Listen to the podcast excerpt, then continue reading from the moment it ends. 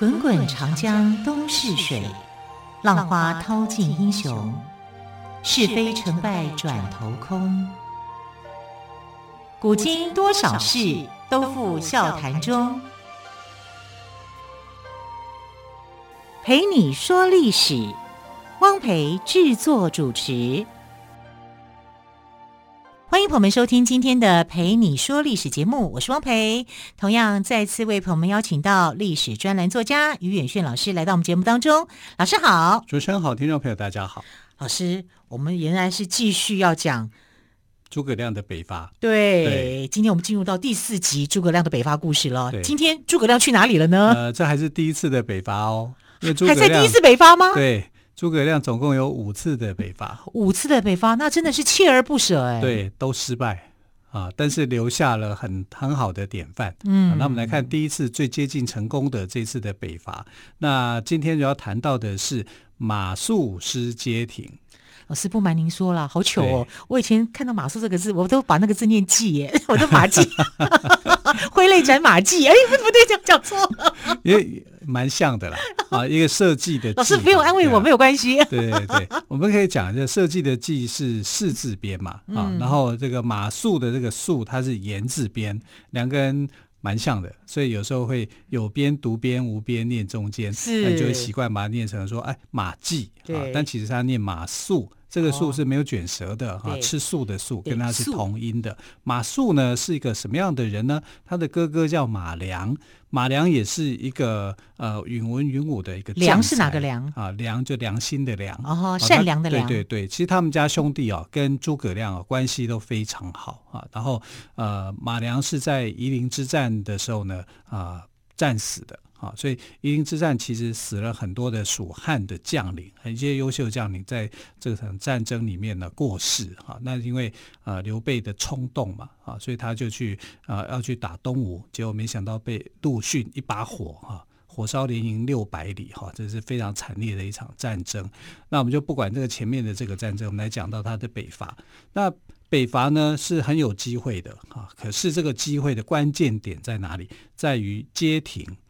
街亭是一个重要的战略的地点啊，那诸葛亮很早就看到了，诸葛亮果然就是一个呃奇才啊，那他是一个天才型的人，他可以。很快的就找到问题的关键点，所以当他要去攻打陇右的时候，陇右其实有三个郡投降了，剩下两个郡应该啊、呃、在顽抗当中啊，但是顽抗也不了多久了啊，因为如果要全力打他的话，诸葛亮是有信心可以拿下的。难怪刘备当初要三顾茅庐，对，诸葛亮的确是厉害，是，可是中间的关键点就是要先守住街亭。因为你去打他的时候，马上的这个援军就会过来，因为曹魏的将领也很多，他可以马上就可以判断出来说诸葛亮的想法是什么，他会赶过来救援。所以呢，这个关键点的街亭呢，就是在防守，啊，防守不要让这个呃曹魏的阵营很快的就赶来救援。赶来救援的话，那你就会前功尽弃啊！所以，呃，这个救援的任务、防守的任务就很重要。那防守的这个人应该会是谁？啊，很多人都希望说自己就是那个被诸葛亮所倚重的人。那这个人呢，最后雀屏中选的是马谡。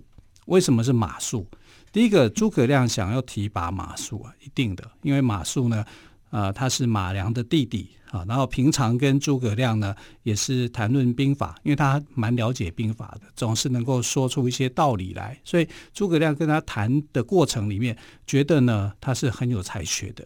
可是相对于另外一个人哦，就曾经警告过诸葛亮说这个人不可以用，是谁呢？刘备，因为刘备他也认识这个马谡，所以刘备提醒诸葛亮说马谡这个人不能用，对。呃，他在呃刘备快过世过世的时候啊，哈，就跟他讲，就是说马谡这个人呢，平常喜欢讲谈论兵法，可是讲的通常都是空话，就是纸上谈兵的意思就对，就他没有作战的经验了，他是有幕僚的经验，他没有实际打过仗。那刘备自己实际是打过仗的，他知道说那跟兵法上的东西是不一样的。那马谡这个人感觉上就是会说大话。啊，如果你相信他，就惨了。好，所以他还特别提醒他临终前还跟他讲说，马谡不可以当大将。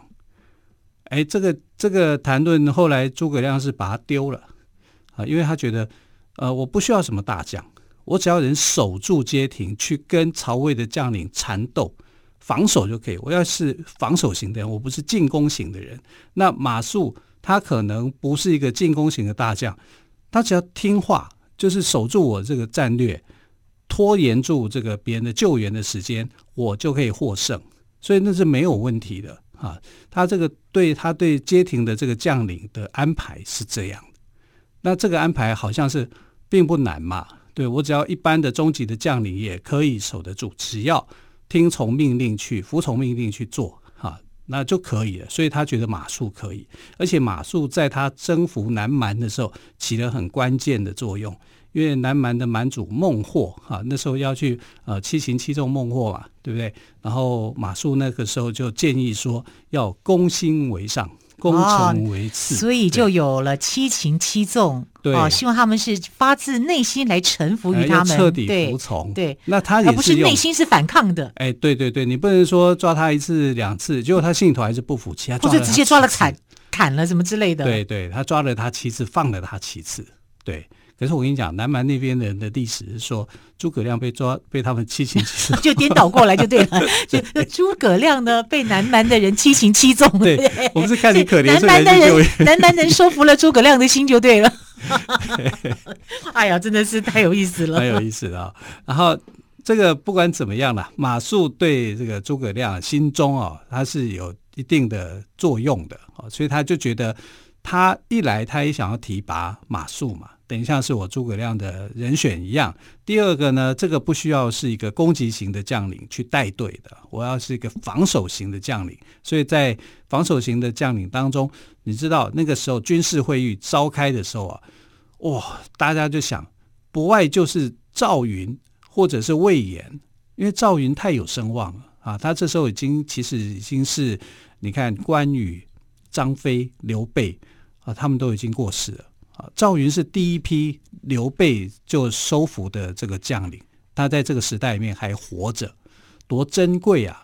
啊，就他就把这个珍贵的老人啊，绝代的英雄啊，就赵云、赵子龙安排在当他的这个疑兵啊，因为疑兵才能够吸引这个呃曹曹真的注意，他就发现说是赵子龙领军的，哦，那一定就是主力部队。啊，偏偏呢，主力部队是诸葛亮领军的，哈、啊，然后这个街亭啊是由马谡来带队的，所以诸葛亮的权谋还是蛮厉害的，他是有谋略，他是有规划出一个谋略。那为什么不是魏延呢？因为魏延呢，他也是主攻型的大将，还有、就是、他战斗力很强、啊，他战斗力很强。如果你去玩《三国志》的游戏的话，战斗指数对 很高高的。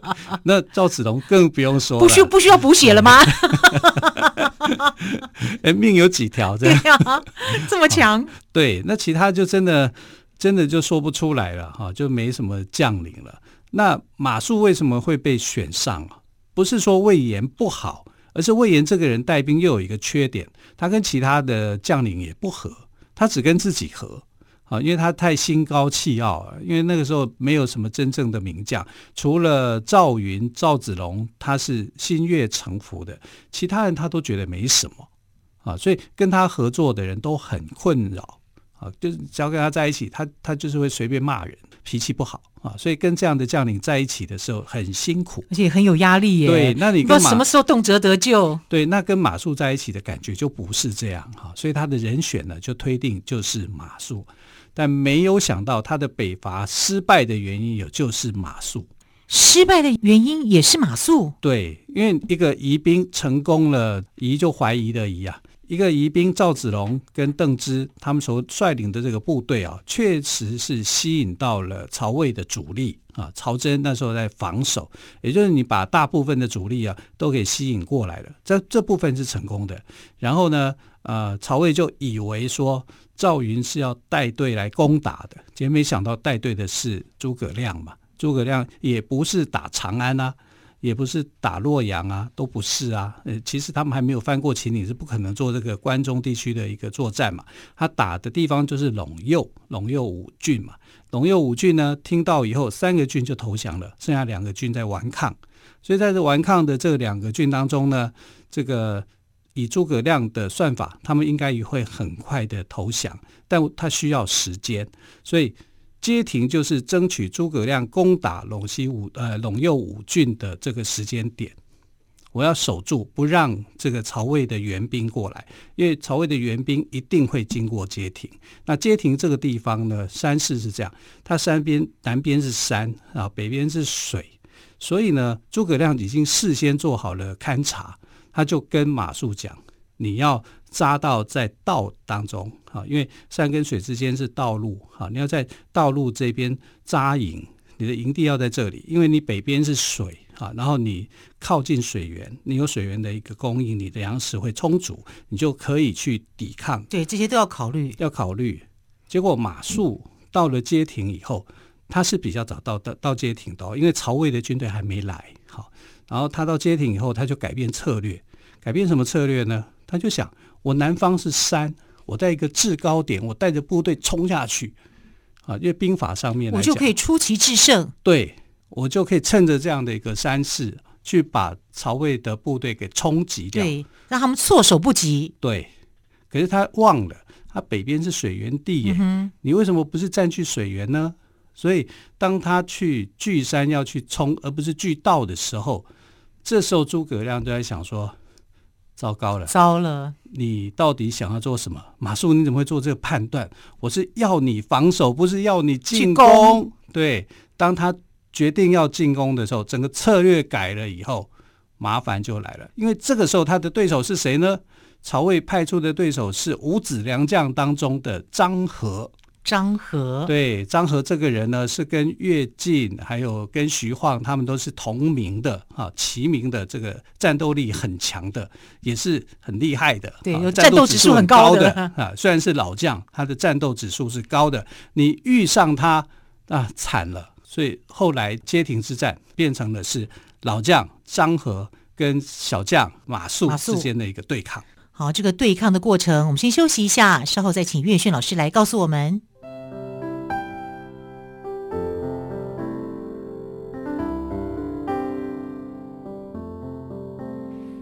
见台北的声音，拥有颗热情的心，有爱与梦想的电台，台北广播 FM 九三点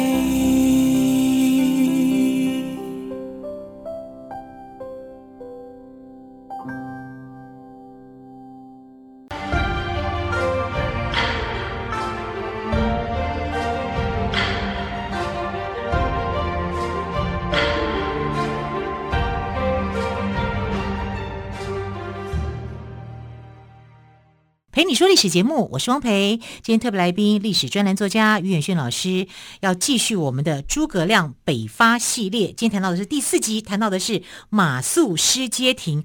好，原先诸葛亮呢是安排马谡固守在街亭这个地方，是守住而不是进攻。对。可是马谡觉得，哎，我先到，哎，而且我地势又高，所以进攻了。对，他认为他占领的制高点，他可以打败曹魏的部队嘛。啊曹魏这部队是由张合来率领的，他率领的部队有多少人？有六万人。六万人，对，五六万人那么多。嗯、然后他从五六万人里面挑选了五千个精兵、骑兵部队，啊，因为一定要先冲过去，其他的步兵部队在后面慢慢的追啊。那这五千兵的骑兵部队呢，就上来了。那马谡有多少人？他这个时候人大概一万人左右。他没有，还是差很多哎。对呀、啊，因为他们总兵力也不过就六万呐、啊，你要有攻击防守的，还要当疑兵的，所以他其实这里面的部队他没有多少人，没有多少人，然后他要做这个攻击的话，还是比较难的，因为我们知道防守这一方哦，就是常常会让攻击的这一方要付出比较大的代价，在军事上面的一个说法就是说，你的兵力到。五个人哈、啊、去对付一个人，也就是说，守备的这一方一个人的话，你攻击的方你要五个人啊，五比一这样的方式去哈、所以呢，你一千人大家可以抵挡他们的五千人啊，这样的一个方式，在过去冷兵器时代的一个算法。那你现在去进攻，两个人短兵相接，那你就是兵力就是扯平的，那就是看对方的实力跟你的实力怎么样。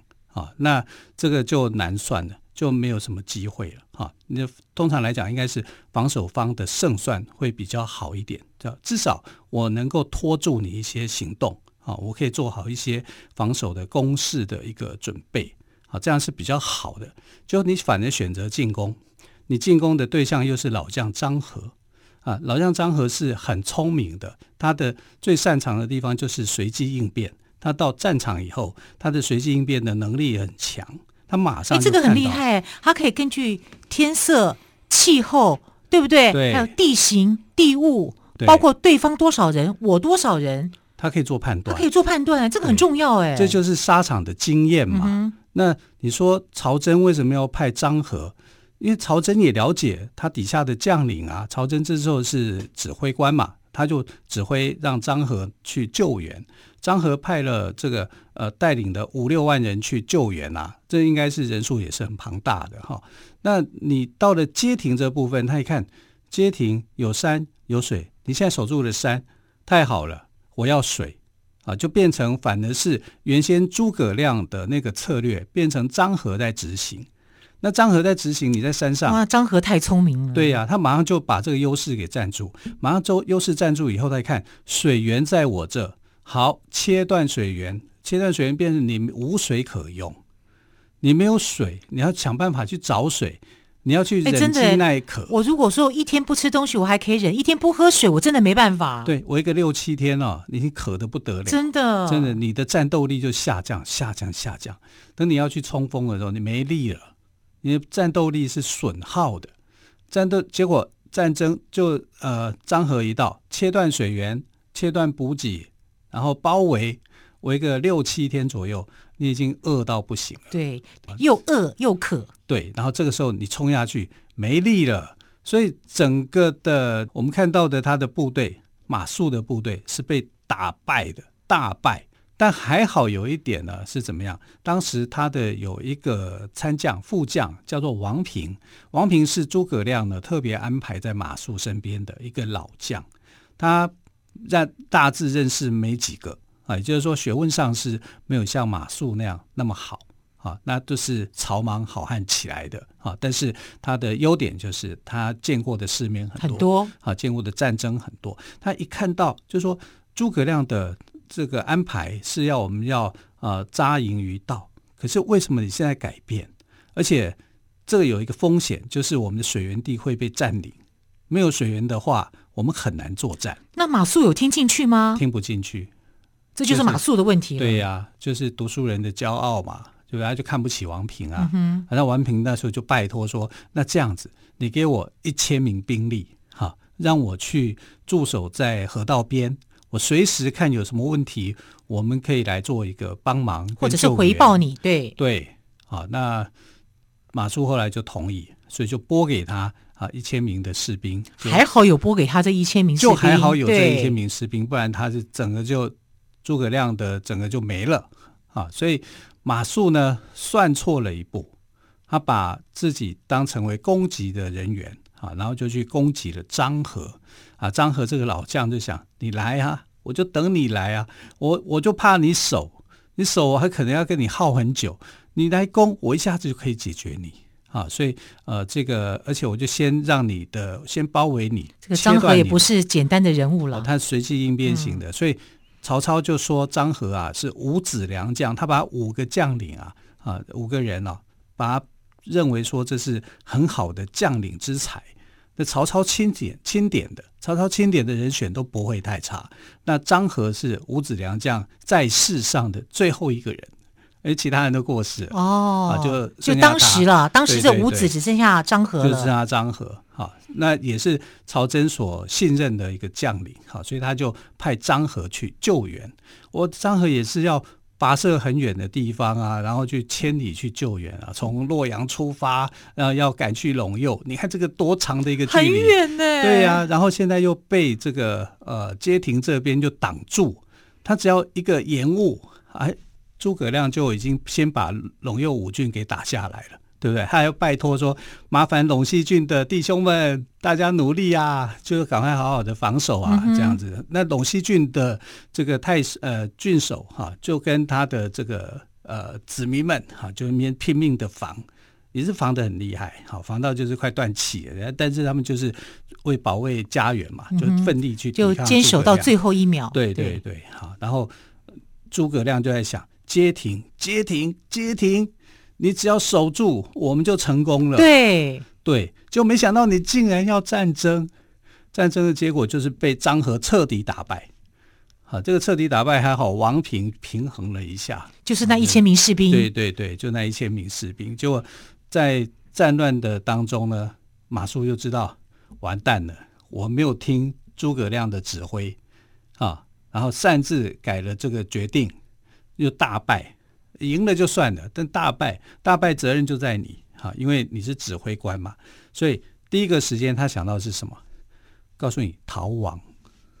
马谡也想过逃亡，马谡就逃亡啦，他就逃啦。哦、所以你在想说，为什么诸葛亮要？我以为他会，我以为他会去谢罪，没有，他先逃亡，人之常情啊。对我已经打败仗了啦，他因为他从来没有领兵作战过，他从来没有领兵作战过。啊，所以就因为这样子的关系，他就这场战争就败，而且是关键性的战役，在关键性的战役失败，那他很紧张，多我想多半人的常情都这样，很紧张，对对对，他就逃亡。逃亡呢，大家就想主帅逃走，你还有什么心理可以打吗？没有，也没有士气啦。对呀、啊，但是他被抓起来，啊，他逃亡的过程里面就被抓到了，因为你就是你要找一个呃。战败的人去负责任嘛，他就把他抓起来啊，就抓到后来就是呃抓到诸葛亮这边啊，然后他就怎么样，就被入狱啊，关起来。《三国演义》怎么写马谡的？说诸葛亮挥泪斩马谡啊，因为马谡犯错在先嘛，但是他要斩他的时候，全部的人就来救援嘛，就说马谡的一些好话啊，诸葛亮请点，请丞相要手下留情，刀下留人。对、啊、之类的，然后就咔嚓，我就掉眼泪啊！对，这个事情在正史上没有发生过啊，没有发生过啊，没有发生。所以诸葛亮并没有挥泪斩马谡啊，没有，他可能会难过，但是他没有斩马谡。那马谡怎么死的呢？马谡病死的哦。马谡是到了监狱，他被逃亡被抓被捕以后，就抓到监狱里面关嘛，那他也被问罪。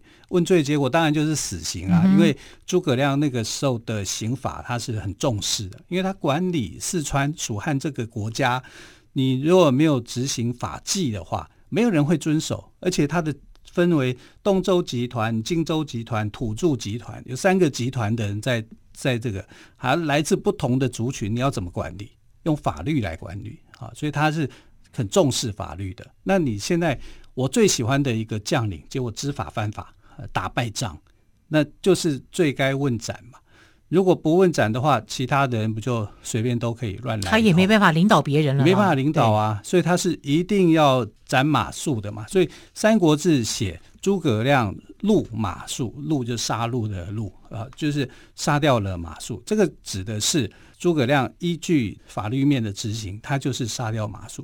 可是实际面呢，是马谡逃跑。逃亡、被捕、入狱，然后在入狱当中，中病死的。对，因为他觉得对不起啊，哦、因为自己也忧虑了。他们两个也是好朋友啦。说真的讲，就是觉得很对不起诸葛亮，很对不起这个国家嘛，啊，就心生那个愧疚之心，所以他没有怨说诸葛亮，你为什么要杀我？没有，他没有心生怨恨，他觉得这个是对他来讲公平的。他也知道自己的问题，对，他觉得这是公平的。嗯、但是他有写封信给诸葛亮，求见诸葛亮，啊，就是做什么呢？就是说，这是我犯的错，不是我家人犯的错，请不要罪及家人。那诸葛亮有做到吗？做到了。嗯，那诸葛亮还是很有善念的哦。好，非常谢谢于远炫老师今天再次跟我们说诸葛亮北伐的故事。今天的主题是马谡失街亭，老师谢谢喽，谢谢，亲爱的朋友，我们明天再会，拜拜。